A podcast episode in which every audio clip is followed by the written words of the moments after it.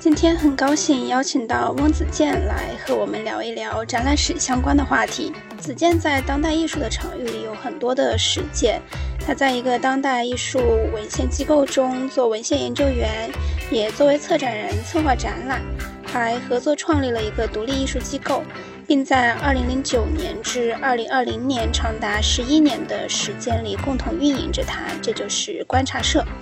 那加上最近因为纪念2020年去世的艺术家黄小鹏的展览《别杀我，我还在爱》，我们在工作上也有了很多的合作。我充分感受到有非常多的问题可以跟子健一起来探讨，所以就邀请子健来做了这一期生滚粥。同时呢，这一期也很高兴邀请到生滚粥的另外一位主播妮 t 塔蔡颖倩来和我们一起讨论。那首先，请子健跟我们的听众朋友们打个招呼。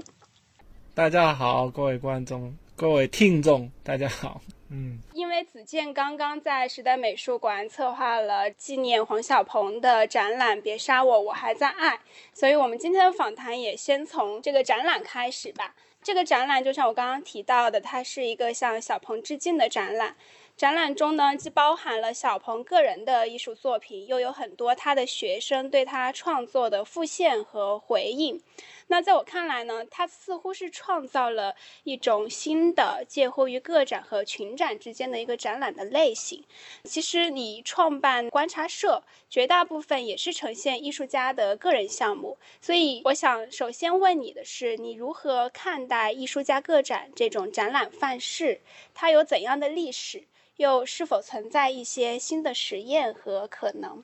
对，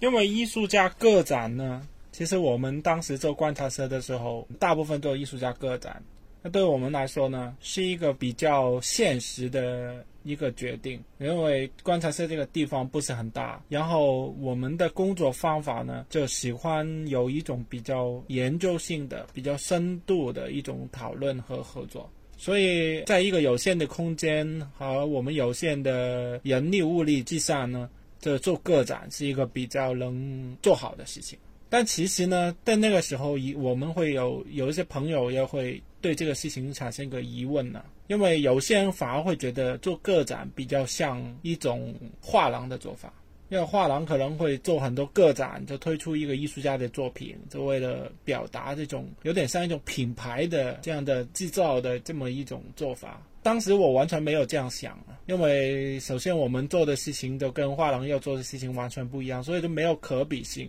反倒是我比较的比较多的，就是一种所谓的策展，因为那个时候会考虑到有很多关于策展的讨论，就是一个策展人做一个展览，他在里面扮演的到底是什么样的角色？一个策展人他的 presence 是比较重的，有可能就是他好像艺术家和艺术作品作为他的一种原材料去制作一种 thesis 或者制作一种场景。也有一种情况呢，就是策展人他的 presence 是比较往后面的，他并没有说就是艺术家或者艺术作品是比较前面的，但是他在里面的作用就是一种沟通，或者说一种 facilitate，就是把艺术家或者艺术作品最好的一面呈现出来，而不单单是把这些东西作为他的一个观点的一个佐证。那么我自己比较喜欢是另外一种，就是把艺术品和艺术家放在最前面，是最重要的。所以我觉得做个展的话，其实想做的就是要把这个艺术家关于他最核心或者关于他最重要的一些东西，试图去呈现出来。那么我们做观察师当时是这样的想法的，但是个展这个形式是很普遍的，这个个展这个形式是很多很多样貌的这么一个事情。那么在展览历史上面。最早的个展都是比较回顾性的展览，就是一个艺术家他可能有达到相当程度的重要性，他才会得到一个美术馆的个展。那么后来有了商业画廊以后，就像我刚才说的，因为他有推出一些艺术家作为一种品牌，或者作为一种让人知道这个 identity，或者从现在的语言来说，就是让大家知道有个 IP 这样子，所以他就做一个个展。所以个展这个东西，它并没有一个很确定的定位。也是算是比较普遍的一种做法吧。但是你说到小鹏的这么一个展览呢，恰恰就是回应这一点，就是我收到这个任务要做这个事情，第一个想到的前提，就是不想做成这种传统意义上的回顾展 （retrospective），因为觉得这样的做法他自己不会喜欢，不想做一种很结论性的、很往回看的、非常的盖棺定论的这样的做法，肯定要避免。我想现在很多人要做回顾展的时候，绝大部分的 creator 都不会希望做到我说的这些效果。大家都会希望做到，就是一个比较开放的，允许对一个艺术家有一种新的体会，或者是有延续性的、有不同的解读性的这么一个方法。所以我刚才说的这种 retrospective，可能大家这以前的做法是比较老的做法，好像说你通过一个展览去确立一个艺术家他的地位或者是价值。现在新的策展可能很少会有这样的愿望去做，我也觉得肯定不能这样做。那么后来采取的很多策展的方法，包括让他的学生来介入等等，都是为了不走到那个方向去，就为了增加这个展览的开放性。所以你说这个展览，它可以算是一个个展，但是也算是一个群展。那么这个定义来说呢，没有那么重要了，我觉得。我觉得你刚刚其实也在谈到后面的时候，就过往相对传统的这种回顾展的范式，它是往回看的，这里面也涉及了一个时间性的问题。然后我其实最近越来越意识到，就很多当代艺术的同行，他们虽然是可能活在同一个时间段内，就是都是在当代这样一个时间段内，但是他们却可能是属于完全不同的。他们有很多的差异，就无论是代际上的，像这个展览就呈现了不同代际的艺术家的这种对某一个某一些艺术实践的这种看法的差异，还有区域上的差异，还有像小鹏他在英国的教育，以及他在广州美术学院这个时期的教育。其实还有一个中国和西方或者中国海外这样一种差异，那其实大家认识的当代艺术和文化也有很大的差别。我觉得对于小鹏而言，他从中国到英国再回到广州，看起来似乎不是一个物理距离的出走和回归，而是经历了一种时间感上面的断裂。我从你这次选择的作品上面，其实我在这个方面的感受非常的深，所以我也想问一下，你在香港大学的这个艺术史教育，那香港大学的艺术史教育是怎么样的？在你的成长阶段，或者是在你进入 AA 工作以前以及之后，是否有受到一些展览或者艺术家的工作方式的启发？呃，这个问题分成两个部分，就一个是关于艺术史教育涉及到的一些不同的面向，另外是你在工作以后遇到的一些展览是否给予你一些启发。嗯，好的。那第一个问题谈到小鹏作为一个艺术家案例，他很特别，因为他跟他的同代人的经历是有一种不同的节奏，这点非常重要。我第一次遇到小鹏的时候是二零零七年，应该是。当时我在做一个关于一九八零年代广东艺术的纪录片。其实当时我们在在做一个关于一九八零年代的整体中国艺术的一个文献研究计划。所以我就是那个时候开始在中国内地到处跑去采访啊，什么，就是所有八十年代开始做艺术的所谓前卫艺术运动啊，包括新兴画会啊等等，这个早期的当代艺术的一个历史的一个文献梳理和采访的计划。那么我就遇到了很多艺术家，我采访了很多艺术家，各地的、上海的、杭州的、北方的、四川的等等的，我都采访过。那么绝大部分没有出国的艺术家呢，他们的节奏呢是非常相似的，就是他们可能八十年代读书，然后参加八九大展，然后九十年代经历过一段地下艺术的时间段，然后慢慢两千年之年之后就是会比较多的国际机会啊等等。很多人节奏比较相似，但是呢，我遇到小鹏的时候呢，就觉得他很不一样。我第一个感觉的，他比所有人都年轻，一看他的说话的整个感觉、精神状态都是不一样的，年轻很多。但其实他们是同代人，所以他们的经历给他们做出了很多不同的那种艺术观，还有这些发展的节奏啊。比如说有很多这种八五的艺术家，他可能到了八九十年代或者是两千年初的时候，基本上他的整个艺术创作已经是定型了。有很多人他在可能是八十年代甚至读书的时候，都已经把他要做的艺术的一种所谓的 signature 风格已经定下来了。就是你就是做这个的，就是以后你就发展这样，可能有一点点变化，但是就离不开。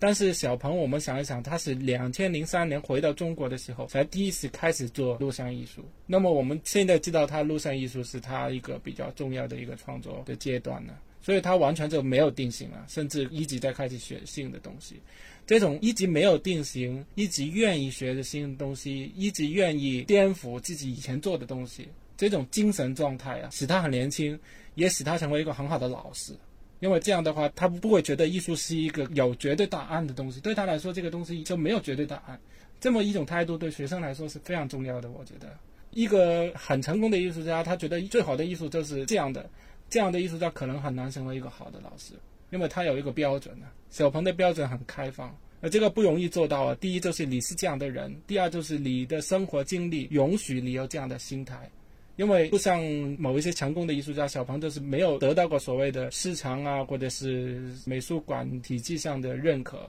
所以他要颠覆自己，他没有那么多包袱。那么可能专业上、商业上很成功的艺术家，他要颠覆自己就没有那么容易了。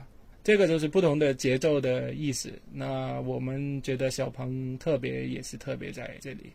然后第二个问题就是关于我自己自身的经历的吧。我自身的经历呢是这样的。我们在香港读美术史，跟在内地美院里面读美术史有一个不同的地方，就是特别是我自己读的美术史，它是在一个综合性大学里面，然后是人文学科的其中一科。考进去大学的时候，我们决定要读人文学科，但是我们是没有决定我们要主修什么，我们不决定人文学科读的什么，所以我们一年班的时候是可以读任何东西的。我记得我读的时候很受欢迎的一课就是 comparative literature，是很受欢迎的。比较是因为它很多电影啊，还有各种各样动画，这是很多流行文化的东西在里面。那么对于很多中学毕业的学生，觉得哇，读书还能学这些东西，就是他就觉得哇，很刺激。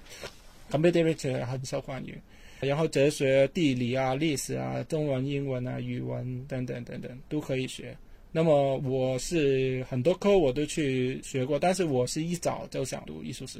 就是我到大学我就想读艺术史，因为我对艺术的爱好是从可能初中啊等等时候，通过看展览和通过图书馆的资料去了解到，但是了解的程度也是主要是，这图书馆是很重要。这香港有很好的图书馆，那如果你愿意看的话，你是可以去找到这比较杜莎嘛什么的书的，比较新的书都有。但是问题是，对一个小朋友来说是没有人会告诉你，你可以这样看这个书。你如果爱好书的话，你去里面泡，你可以发现很多东西，但没有人指导你。然后美术馆有的展览也是相对来说保守，以前香港有美术馆的展览有保守。我记得经常做吴冠中的展览，我还是看五六千，他捐了很多作品给那个美术馆。然后偶然会有一些特别点的展览，但是机会也不是特别多。反倒是我读了大学以后，我就经常会去看那些独立机构的展览。中学的时候不知道有这些地方，但是最重要是 Parasite 的 Parasite 展览，我基本上每次都会去看。所以这个跟我后来做独立空间也有关系。就是那个时候会觉得独立空间是最酷的，就是因为它是小，而且自由度很大，而且基本上都是年轻人在搞。但是美术馆，当时我们有的美术馆就只有一个美术馆，这香港艺术馆，给人的感觉就很老派，非常的老派，所以这个对比太明显了。所以作为一个正常的年轻人，都不会喜欢那个东西。但是我有些同学是喜欢那个东西的，比如说我有同学是一早想读美术史，但是他是喜欢，比如说岭南派啊，或者说甚至有些人喜欢文艺复兴啊那种东西都有的。不知道那些人是从哪里来的，但是有也有这种人。那如果是喜欢当代艺术或者现代艺术的话，那肯定就是要很多要找的东西要自己去找，并没有很多资源给我们去看。但是话说回来，就是在港大读那个艺术史的好处，就是它很自由，基本上很自由，因为它不是说，呃，你主修这个你就只学这个，你是可以学很多其他不同的人文学科，只要你那个 credit 够的话，你就可以毕业，无所谓的。然后我们的美术史科可以说是很没有特色的，很没有特色的意思就是说它没有什么强项，它不是说哦中国美术史很厉害有没有的，那么西方美术史有很厉害有没有的，就是它是有一些有好几个课，不同的老师负责拼拼凑凑，然后不同的老师也有自己的风格这样子。所以如果你去港大读美术史的话，他会给你一个非常的一般性的一个背景性的这么一个知识结构，而不是说他有很强的这样或者那样的一个倾向。相对比较就是普普通通这种感觉的，但是也是一点，就是图书馆是非常重要。你说我之前，比如说初中、高中的时候探索那些图书馆，也是一些公共的图书馆，我觉得已经不错了。港大的图书馆更厉害了。港大的图书馆是我到现在还觉得是非常好，真的非常好的。好到什么程度？就是它那个很老的东西也有，然后包括一些独立的展览的画册，它也会在它的特藏里面。然后刚刚发生 documentary 的画册，它不需要很久，它就已经会有了。但是几乎没人看的那个书，就是放了很长时间都是全新。然后就是你自己就是泡在哪里看的话，你都可以看到很多东西。然后它的服务也很好，你随便看，开放时间也很长，借书啊什么的。所以后来我做研究的时候，来内地啊美院那些图书馆的，我就觉得很可怜了。因为内地美院的图书馆，第一它条件很不好，而且服务很差。你要借书啊什么的就很麻烦，然后又要很快要还呐，然后又怎么样的？所以这个条件对我来说，就是我发现，就是以前我读书的时候，其实这个图书馆是很 很 luxury 的，图书馆都很好。那么因为我觉得图书馆这种感情很深，所以我就找到这个文献库的工作。我觉得哇，这个对我来说是很自然而然的做的这么一个事情。居然还有一个当代艺术的图书馆，那么我肯定去干了，对吧？嗯。不过，其实我觉得，可能你虽然说在香港大学的艺术史教育应该说是 liberal 啊，就是博雅这种教育的方式，但我感觉可能还是奠定了，就是从艺术家的工作和实践出发。我觉得这个其实是比较艺术史的一种方法论，但可能我们跟今天当下的很多策展的方式，更多的是从理论出发，尤其是一些 critical theory，在反推去把艺术家的作品做。作为一些理论的诠释，那我觉得你的工作非常典型的，尤其在这一次小鹏的这个展览当中，我个人的体会，这里面还是有一种艺术史的思考方式和进入展览的一种角度的。虽然可能你也是反抗结论性的这种艺术史的书写，对对对，我也经常考虑到这个问题的。其实我也很想有个机会找一些朋友来看，有有什么办法可以把这个问题给聊清楚。特别是我自己跟这个国内吧，因为我在中国活动比较多嘛，可能包括台湾吧，也是一个相似的情况。很多做策展的人，其实他可能不是学艺术史的，或者说他甚至不是学艺术的，他是更多从像 Nikita 里说的从理论。那么每个人来路有点不一样了，但是我反而觉得就是从艺术史这个学科出发的人呢，变成策展人，当代艺术里面是比较小的。我觉得这个原因就是因为我们包括内地跟香港也好，其实这个艺术史作为一种学科的教育，它是比较保守的，很守旧的。你一个人如果去读艺术史，他是比较难去碰到这个当代艺术或者是策展啊，或者当代一些重要的理论的。他学艺术史就是学以前的东西。就可能这个跟欧洲跟美国的情况有点不一样，所以你读艺术史是很难获得一种对当代艺术的感觉或者是兴趣，你只能是你本来就对这个东西有兴趣，像我这样，然后你读了美术史以后，美术史可以作为你的一个知识结构的一个背景，然后去做。那么事实上，我们认识，比如说中国的策展人，可能很多人都是不是读美术史的，你也不是呀，你以前读的是什么的呢？我读新闻呢，然后我再去读策展，就类似于 curatorial studies 这种。对对，我觉得对我来说，就是读了艺术史，当然你有艺术史的这种学科上的某一些习性，比如说喜欢将东西作为一种分类，比较喜欢化学阶段，我们叫 periodization 嘛，periodization 就是这个段是怎么样的，这个段是什么样的，比较喜欢对一些风格的相互影响混合形成一种梳理。就是这个风格是受这个影响啊，这个什么的嘛，这个都是很传统的美术史的一些训练得到的一些结果。然后还有一点，我不知道是不是来自美术史的，但是对我来说是很真实的，就是对于艺术、艺术家和艺术作品的一种尊重。就是这些东西在我心目中的地位是很高、很高、很高的。你这是不可能把这些东西作为你要达到另外一个目的的一种手段，因为这些东西就是你本来工作的对象。你不能说哦，我要把这个东西作为我的一个插图，或者我这个东西可以按照我的理解去 fit in 我的论述里边。我的论述就是为了你这个作品而服务的，或者是为了你这个艺术理念服务，不是我的论述不可能是来自别处，然后艺术作为我一种佐证，对我来说不能讲。这个是不是来自美术史的呢？我不知道，但是起码肯定有一点就是来自我对艺术的热爱嘛，这是一种原始的热爱。就是我发现很多策展人其实他不太喜欢艺术，这个是一个很特别，我不是对他一种批评哦。你明白吗？不是对他一种批评，因为喜欢艺术也可能是一种很土的一种心态，对吧？我记得我跟某一个朋友聊天，那那个朋友也是做策划评论，聊得很长时间以后，他突然很感慨的说一句：“哇，你真的很喜欢艺术。”就是有点土的，你就有点不好意思跟人说：“哎，我是我是做策展，我很喜欢艺术。”感觉很土，很很 c l i 对吧？但事实上都是这样，就有些人他不是不愿意承认，他就是其实他不是很喜欢艺术，他可能喜欢艺术或者一些艺术圈带来的一种感觉，或者是社会的地位或者自由或者什么都好，他是喜欢艺术的带来的一些附带的东西，他不是喜欢艺术本身的。嗯，对，因为我们在其他的播客里面其实也有谈到其他的另外一期讨论展览史，有一种提法就是叫强色展，就是说其实讲的是强理论。然后现在其实无论在全球还是中国更新一代的策展人当中，对也可能是更常见的。但我个人观察到，包括我们这么多年的一些不同的合作啊，那我个人是觉得对这一点我是感触蛮深的。嗯。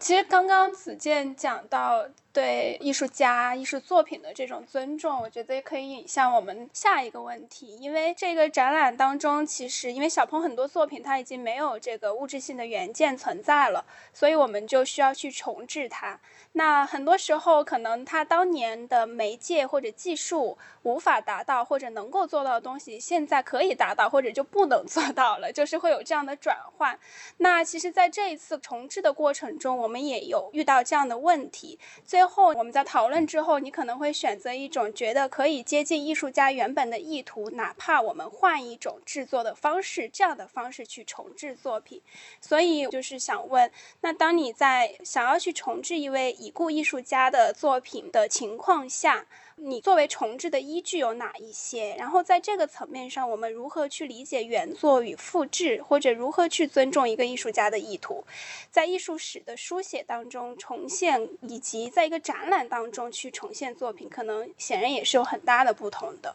嗯，或者我也可以补充一下，因为这一次展览的工作经验其实跟我之前策划大尾象的展览也有一些相似的地方。但是好处是说，大尾象的展览的艺术家们就除了梁巨辉还在，然后还是有很多的事实材料，包括那个方案还可以跟艺术家去考证，直接面对面沟通确认。但是在这个展览里面，就完全就没有办法做到了。嗯，所以这一点我觉得是这个展览最大的一个挑战，也是它最大的一种突破和实验。嗯，这个问题问得非常好，这个很重要。呃，我们说这个小鹏的很多件两千零三年以后回国之后做的作品，装置作品、实物作品，其实他用的都是那些很廉价的，像这个在广东我们在那些工厂制作的塑料的，或者是盗版的，或者什么的这样那样的，比较有点黑色幽默的原材料嘛。所以我说的这些装置像一个地摊装置，呃，去年不是说摆地摊嘛，地摊文化嘛。但这个地摊装置不止他一个，大尾象其实有些人后来也会做，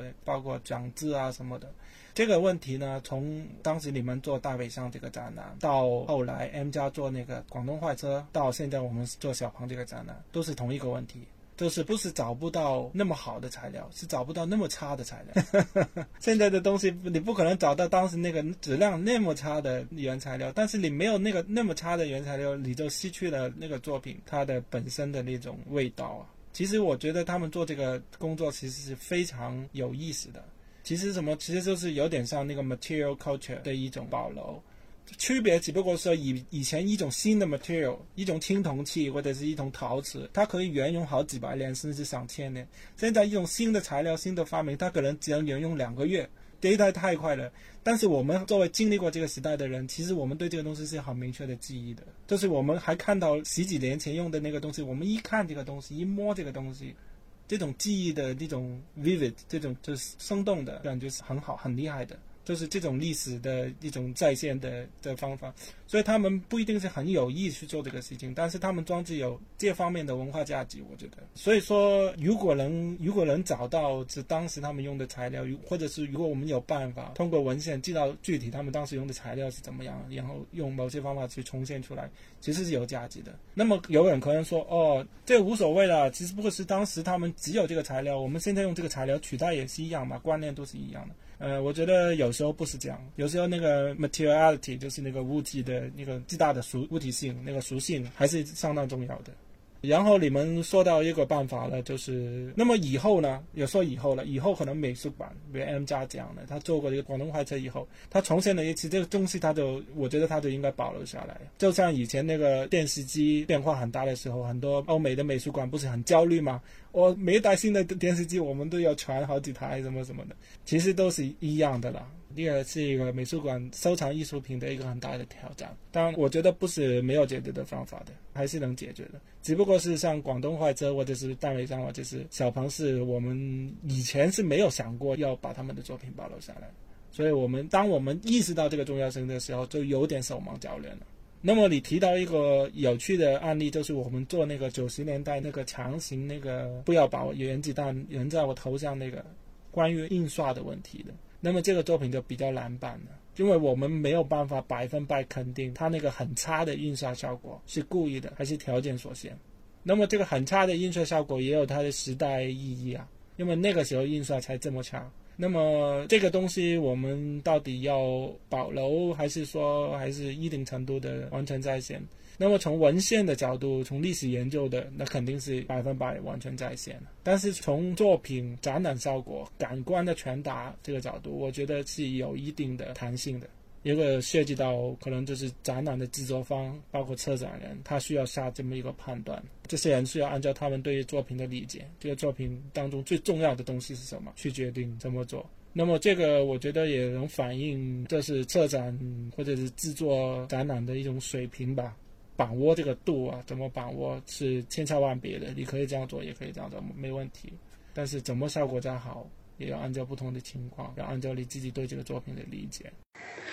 那其实就是我刚刚你一一路聊的时候，我就意识到，其实今天的美术馆的收藏，它是在为将来的媒介考古提供研究的这个对象。然后，而且因为这种媒介的迭代、技术的迭代越来越快，其实导致于越来越难我们去忠于原作。然后，这个在未来的美术馆收藏、展示这些实践里面，我相信会出现的越来越频繁，然后情况也会越来越不一样。可能未来还会有更多的，就是传统的艺术史研究更注重的这种对于材料的再现，还有对文本史料的这种爬书。然后，其实你刚刚提到一个比较重要的，我觉得你的总结是说，在历史研究、文献研究和策展研究这三种的角度和方法论之间做一种平衡。我觉得这个是在这样类型的展览里面特别需要去探索的。当然，我觉得在现有的包括中国不同的美术馆的展览或者案例里面，确实可以参照的例子并不多。我也觉得你今天把这个部分的内容展开的那么详细，其实是非常有价值的。嗯嗯。对，那我继续顺着作品的重置这个，呃，我们进一步谈一下，就是关于展览的一个重现的问题。子健主要的背景是艺术史嘛，但展览史可能近几年也在慢慢的兴起。你认为哈，在展览史的研究里面，如何去以文献去重现一个展览？然后，当你着手去叙述一个展览的时候，有哪些材料它是至关重要的？同时，当你要去形成对一个已经过去的展览的叙述以及评论或者判断的时候，有哪些因素是需要被考虑进去的？嗯，我觉得这个也可以更多结合你在 AAA 的一些工作，尤其是 AA 近年就组织了很多跟展览史有关的研讨会啊，还有出版的项目。所以，这种有点像从艺术史向展览史的这种转向，如果存在这个转向的话，它可能意味着什么？又或者说，你的在 A A 的这种工作，包括在文献的梳理上，是否有一种对展览史的合法性的一种塑造？对这个问题也非常重要。没错，这次展览史是一个比较新一点的一个研究的课题。其实也不能说它是一个学科了，因为它并没有达到一个学科的这么一个层次。但是作为艺术史的一个分支，它在当代里面是越来越重要，这个是真的。然后我自己的观察就是说，对于艺术史的重要性的这个强调啊，其实很多都是由一些策展人来开发出来的。就是这个东西为什么很重要，值得我们去研究的，就是一些策展人最早去提出来的。所以展览史是跟这个策展，如果说是两个 discipline 吧，他们是其实是很接近的。反倒它不是说太传统的艺术史里面分出来，它更多是策展这方面。他们因为需要觉得策展是一个自身能够成立的这么一件事儿，所以它需要有自身的历史，然后这个自身历史也会有这种创作性的延续啊等等。所以，比如说 Hans 就是最重要的一个推广展览史的这么一位策展人呢，那肯定是他是最重要的一个人。然后，年轻的策展人如果读策展专业的话，对他们来说很自然，他们也会关注展览史。比如说，After All 他们做的出发点就是，其实我觉得是跟他们的策展专业，他们叫 Exhibition Studies 的。但是读 Exhibition Studies 的那些学生，他们是想当策展人的，他们并不是想当美术史家，他们是想当策展人的。所以他是学这个行当自身的历史，所以有有点这种情况啊。因为他这样的情况出发，所以他这个学科作为一种历史研究，也自带他的一些风貌啊。就是他比较更加重视一个展览里面策展，就是策展人，就是 curatorial 的成分在哪里？但其实如果你研究展览的话，都远远不止于这个的嘛。你包括就是一个展览形成的比较大的一个社会和经济的原因。如果在中国的话，那肯定很多展览都没有策划人的。我们说，我们出去开会交流的时候，我们说，哦，中国最重要的一个展览叫一九八九年的现代艺术大展。那么说，哦，谁是策展人？其实是没有策展人的。这个展览没有策展，只有一些组织的人，是具体做工作的人。但是他并没有可能是西方想象的，可能有个 Harry Simon 在哪里，有个 idea 什么，是没有的嘛。对不对？在中国是从来没有的嘛？你说五六十年代那种展览，对吧？第一次全国美展是策展，毛泽东策展，就没有这种东西啊。张青策展的那个黑画展什么的，他这个策展是完全是另外一个另外一回事。然后他考虑的问题，为什么要做展览？展览跟观众观众对于展览的就是很不一样的。所以这个跟 curatorial 角度出发的展览史就不一样。所以我们前两年跟 After All 开始合作，都做了一期关于上海两千年的这本书，不合作的共传。就是因为就出于这个角度出发，就是想强调第一地域、第二时间性的差别，使展览的意义有一种变化。因为展览史系列就是他们出的这套书。最早的大概十本都是一个展览一本，Magic Center 的 t e a 或者是为 Attitude Become Form 啊，或者说是第三届的 Havana Biennial 啊等等，这些都是我们读书的时候会觉得哦，这个展览有一个标志性的意义，是一个里程碑的展览。但是现在就是可能九十年代以后，可能 Sensation 啊 Traffic 之后，就可能会很少这样的展览，越来越少这样的展览，更多是展览变成一个更普遍的。那么我觉得我可以非官方的统计说，我们所处的一个时代是人类历史上最多展览的一个时代。你们同意吧？当然我没去统计啊，但是我觉得肯定是这样的。现在是人类史上最多展览的一个时代，以前不可能有这么多展览的。现在一个周末可以有五十个展览，你说八十年代有可能吗？不可能的，对吧？十九世纪有可能吗？不可能。所以说这个展览的在我们日常生活中或者是精神生活中的意义完全不一样了。那么我们所以当时提出跟他们合作做上海这个书的时候，提的第一点就是一定不能做一个展览。所以我们会说两千年的第三届上海双年展，因为它是中国第一次做的国际当代艺术双年展，所以它是很有历史意义的。但是我们也不能做一期关于这个展览，我们需要做一期关于这个 moment 比较重要。所以我们就选了当时的三个展览，同期发生的三个展览。这三个展览呢，好像是一种 debate。就是说，我持这样的立场态度，我做的事实上也是这样的。比如说，上海双年展是一种半官方或者是百分之七十五官方的行为，所以它就自带一种啊，我们把当代艺术变得温和一点，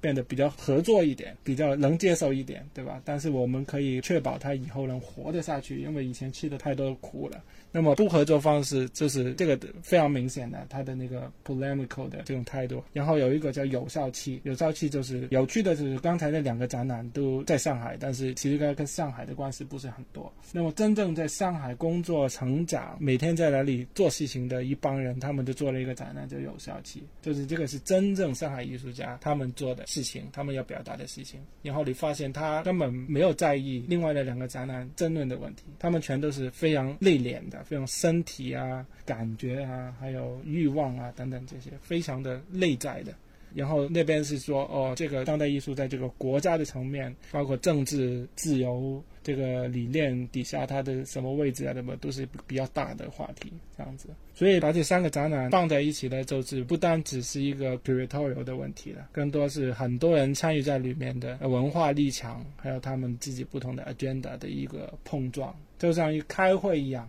当然他们不是真的开会的，就是你会觉得这个 picture 这个历史的画面很棒，因为哦有不同的人有不同的论点，然后他们都能成功，他们都能做出他们想做的事情，然后相互之间如果没有对方的话，他做的事情有可能不成立。比如说没有上海双年展，那个不合作方式就不成立，just another exhibition，对吧？然后，然后有效期如果没有这些东西把这个艺术圈烘托出来的话，他们可能就是也是很自幕的，也是地下艺术们这样一直做下去。所以每一个展览它创作的东西会影响其他展览的条件，这作为一种混合的一种共同营造一个环境，就把这个环境一个做出来的话呢，就是一个很鲜活的一个历史画面。我们其实去年七月，我跟于淼也做了一期《生滚周》，其实就是去聊他在这本书里面就是重新研究和写作的两千年上海双年展。因为他当时要着手写作的时候，其实是把我作为一个展览的目击者，因为我作为一个年轻的学生在上海看到这个展览。不过今天听你聊了更多，是从一个编辑的思路上面来再次，我就越发的明确，就是这本书的一个编辑的思想和这些展览的选择和他们的这种对话的关系。包括其实上海双年展，你说这是一个百分之七十五的官方展览，但是其实在后来就很多，比如说西方对两千年上双的这种回顾，更多的是着重于说，哎，这是全球化，就是这中国面向世界。反而是这种官方和体制内的力量是很少被谈及的，但可能于淼确实在他的写作当中就放了更多的篇幅在讨论不同的这些力量，有策展人的，然后也有官方体制的，然后美术馆的这样一些力量，怎么促成这个展览最终的发生，然后也让上海双年展得以延续下来，它至少作为一个机制，它延续到今天，所以这一点我觉得还是相当有启发。这个很有意思，这个必须要说一下。关于这个研究，我们有新的一个得着，包括呃米娅他写的文章啊，还有我们做相关的展览研究。就是以前我们觉得哦，因为不合作方式的存在。所以给予这个上海双年展一个很强大的官方的这么一个印象啊，因为它好像是官方的一个行为，所以他们必须做一个非官方的行为来就是跟他辩论，或者是跟他抵抗或者怎么样。但其实上海双年展，我们通过这个研究就知道，其实它不完全是官方的行为，其实它是上海美术馆内部的人员的一个愿望。他们做这个展览也是需要花很大的努力去得到他们上级的允许。那当然，我们也可以说，换了在一九九五年，这种努力，无论你怎么努力，都不可能成功。到了二零零零年，你努力一下，才有那么一点可能成功，那他们就成功了。所以说，他还是有一点点官方的，那么这种打开的这个门给你。那么打开这个门，所以说百分之二十五嘛，其实有很多很多事情是一些个人在里面。但是这是个人当然算是官方的代表了，比如说当时的馆长叫李向阳先生。那么李向阳先生他就想做这个事情，他自己是不做当代艺术的，或者是不是我们所谓的当代艺术圈，但是他就意识到我要领导这个美术馆。那么中国我们这个国家发展到这个形势，我们是需要做这个东西，不不然我们就跟世界脱轨了。所以他是主动去推这个，但是他也受到很大的压力。就是说，呃，我们做这个东西，观众又看不懂啊什么，所以我们做文献研究的时候呢，发现他们做完展览以后，做了很多很多的报告，这个报告就是说，他们采访了很多这种观众，看看这观众，他们需要观众的一些回馈来证明这个东西对于观众来说是有效的。他们还要统计，就百分之多少有的观众表示他们看得懂。百分之多少的观众表示他们很喜欢看，但是这个统计都是一些图表啦，他没有说很很科学的什么证明这个是多少多少，都他们自己做，他们还需要做这么一个报告，交去文化部啊，或者是上海市什么什么局啊，来证明他们做这个东西并没有远离群众。那么这样的报告非常有意思，我们觉得，嗯。我觉得这个看得懂和看不懂的逻辑，在今天仍然非常的有主导性。就是其实我们今天仍然面对这个问题，所以这个部分倒是我不知道他们有这样一个报告。其实它可能跟我们了解的，像西方博物馆学里面也非常重视这个观众研究，呃，但是。显然，这个视角后面就是有不同的 ideology，就不同的一个对展览，展览究竟是干什么的，为了什么，其实也有一个很不一样的认识。我觉得这一点就可以引向下一个的问题。回到小鹏，就是对于艺术教育的一个贡献，包括你想要做的这个关于艺术教育的一个研讨。然后，其实我觉得艺术教育这里面的这种实验性，或者它怎么 push 这个 frontier，我觉得有还是要讲一下它的历史条件。就可能在我们去研究艺术史的时候，像八五时期的很多艺术家，他对于体制的这种反抗，它是有一定的历史和政治条件的产物。然后，因为在当时，当代艺术本身就没有体制。就这个体制就没有建立起来，而且反叛本身，但是这些反叛本身后来也成为了建制的一的部分，就是被纳入了体制。然后无论这个体制怎么样的不如人意，但是今天的艺术家和八五时期，甚至像小鹏这一代艺术家面对的这种美院的教育是非常的不一样的。今天的年轻艺术家是在体制的受益当中成长起来的。无论是地方美院的体系，还是可能现在大批的国际化的海归艺术家，他们都已经不具备反抗体制，包括原来的对这样的教育方式的。当下的这种教育方式进行一种反抗的动力和前提，那么在今天的现实里面，我们怎么谈艺术教育？你说艺术教育现在都进入了中考了，所以这是一个非常吊诡的 现实。嗯，我想回到这个教育的部分再谈一谈。我不太擅长谈现在的情况，因为现在我没有很系统去了解，而且现在的情况点不停的变化。但是如果谈到小鹏的情况呢，就是十多年前的情况，我觉得也是一个很有趣的历史的节点。因为小鹏是零三年回国，然后零四年开始做这个油画系的武功的，包括他做的当代艺术实验的选修课。那么他能做这些事情呢，有很多的说法是当中带有偶然性。那么偶然性就是说，当时的系主任或者是当时的一些美院的领导人比较好，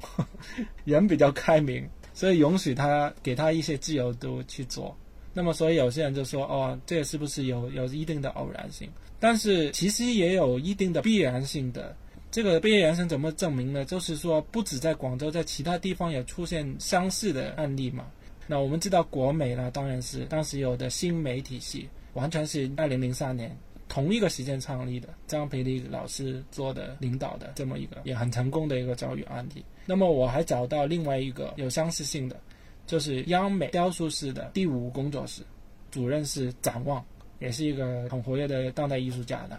那么他们三个有呃一个系两个工作室，因为那两个不是系，是传统的系里面的工作室。一个系两个工作室有两个共同点，第一个共同点呢就是他们的主任都是当代艺术家。就是很活跃的，或者是后来证明是非常活跃。那么小鹏那个时候也不能说是活跃，他是刚回来，但是后来证明他是当代艺术圈很活跃的一份子。那么展望跟张培丽当然是已经很活跃了。那么这个活跃的当代艺术家回美院教书呢，这么一件事情呢，是从那个时候才开始有的。整个九十年代，其实人都游离在这个体制外面，可能所以说不太能在里面。然后第二点就是从结果来看呢，这三个案例呢都出来很多今天很重要的艺术家。就是产生了很多我们今天很活跃，我们能看到他们作为一个我们艺术圈里面的中间分子这么一堆人，所以从这个角度看，他们三个案例都很成功。那么巧就巧在他们都是二零零三年开始的。那么新媒体系跟油画武功都是大概一二年左右，就是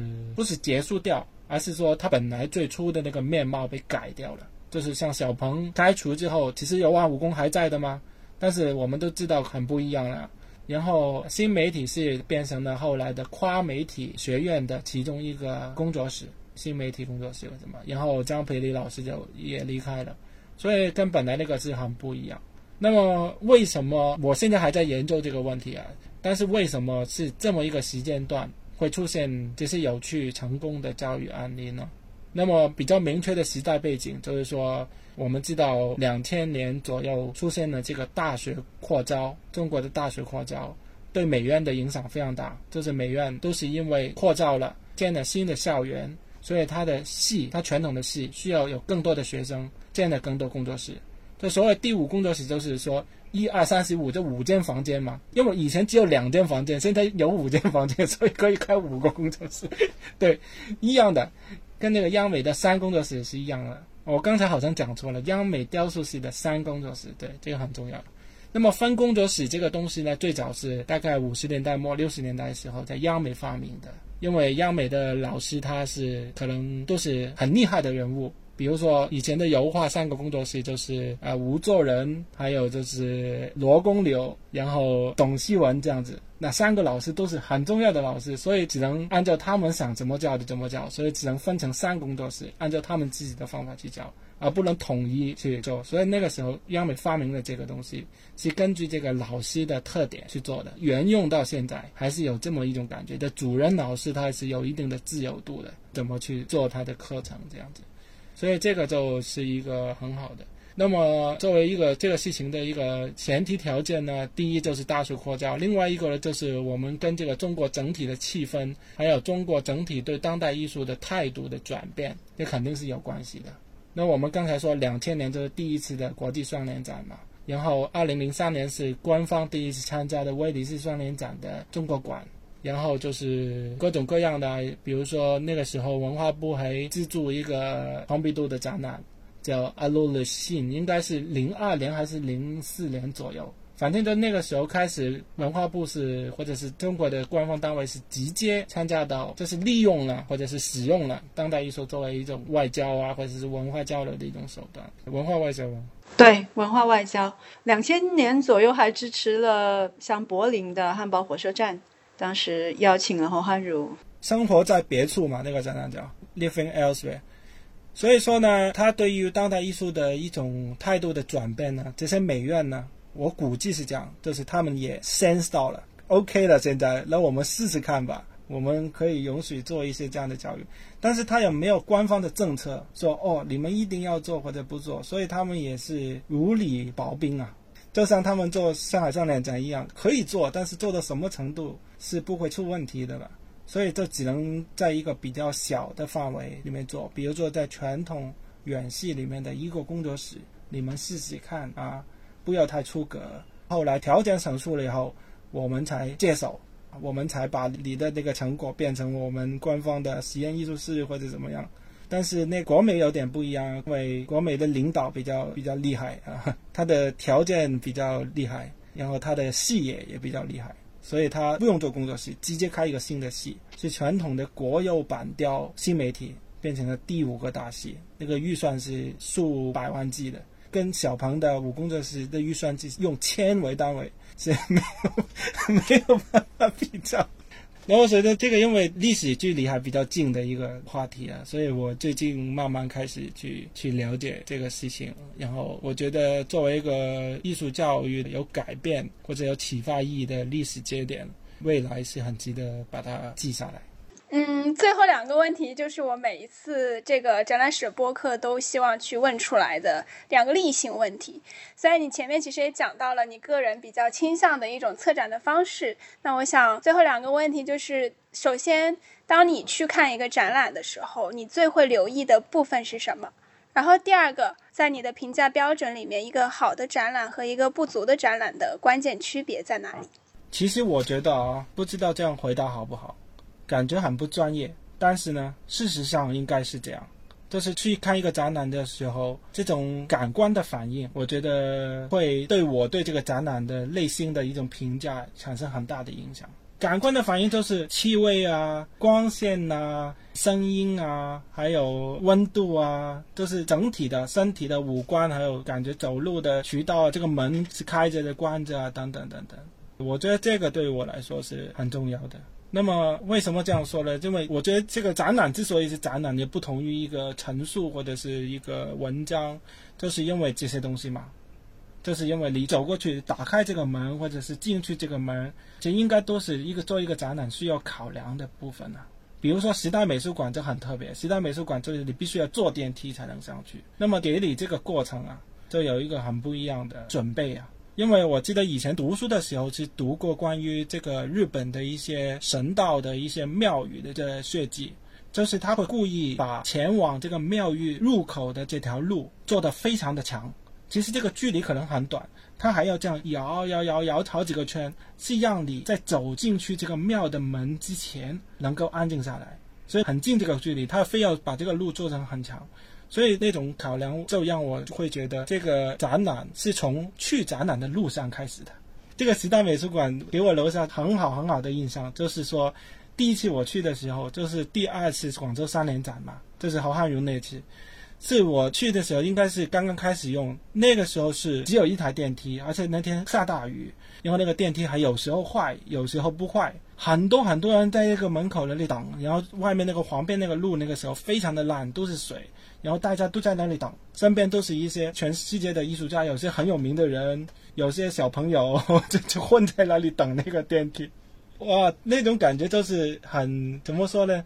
可能大家觉得很不专业，但其实很美好的，就是说这个很平等，然后大家是为了这个事情，他愿意去等或者怎么样。就作为我作为一个小朋友的那个时候，我就觉得哇，很棒，这个我们很很公平，很酷，大家都做这个，好像很窝的感觉。那对于那些大人物来说，他们觉得哇太疯狂了吧？我不知道他们怎么想的，反正我是这样想的啊。对我来说就很好。所以呢，这个展览设在什么地点，那么这也是这个展览的一部分。我觉得你比如说我们在香港经常去看展览，尤其的是画廊看展览。那么很多画廊是在一个很贵很贵的一种 office building 里面的。那么你进到那个 office building 那个大堂，你跟那些 office building 里面工作那些中产阶级一起等电梯，听他们说话。你整个心情就已经不对了。里面那个展览那个作品多棒都好，你都就是胃口不太好了。所以看展览我是很重视这个东西，毕竟它不是一本书，你不能带到厕所，不能带到海滩，你还必须得去。所以这个感官，包括它的空气啊、它的空调啊、它的噪音啊，都是很重要的吧？我觉得。嗯，其实你说这个是一个好像不专业的，但我做了几期这个展览史的采访之后，发现恰恰几乎每一个在实践当中的策展都会强调展览的这种空间，就是你的身体在这个空间当中的感受。然后你今天其实又延伸到了非常有意思的一点，就是这个展览其实从你去展览的路上就已经开始了。嗯，对。嗯，还有第二个问题，就是在你的评价标准里，一个好的展览与不足的展览，关键的区别在哪里呢？其实这样说吧，这个可能有双重标准呢，双标了。一个标准是从历史的角度，因为我也做这个历史的研究嘛。那么历史的研究，因为它你再也不能去那个展览了，那你只能通过这个展览的方方面面的留下来的东西。包括他的策展，包括他的作品的选择，包括人们对他的回应，或者说他真正的文化影响，去说这个展览重要还是不重要，好不好？但是在现实中的展览，当然这些东西都重要，但是更重要就是说他给你的一些感觉，它有点像一个作品一样，你就是很容易会喜欢或者不喜欢它，有时候是不需要讲很多理由。那么我是很相信，就是跟作品一样的，就是真心真意去做的一个事情。他给你的感觉可能你说不出来，或者是不能很科学的把它描述出来，但是你人是能感觉到的。我觉得，就是有些展览你一进去就看哦，像我们粤语会说咁黑，即係求求其其咁。中国说真的，绝大部分都是这种感觉。嗯，对，或者你刚刚说的那个 branding，就是它作为一个品牌的，其实现在这种做法也不止于在商业画廊，很多美术馆做的展览也是直接就是一种 branding 的方式在做。它是一个很多细节综合出来的一个结果。所以有很多东西你一进去，你不需要意识到，但是你能感觉到。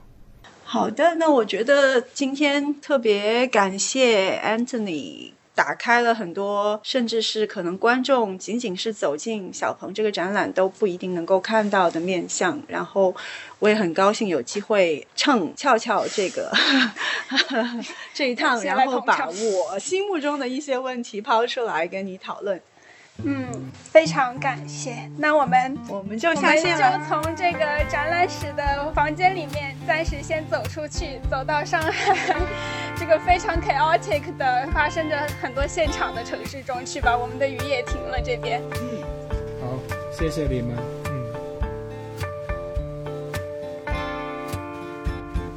你看那风，又是往东吹。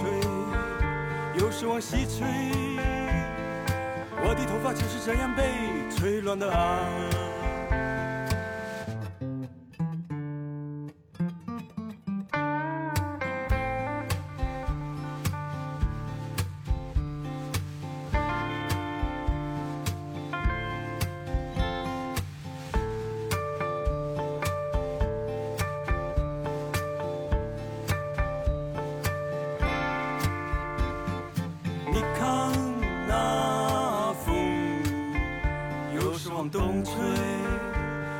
西吹，我的头发就是这样被吹乱的。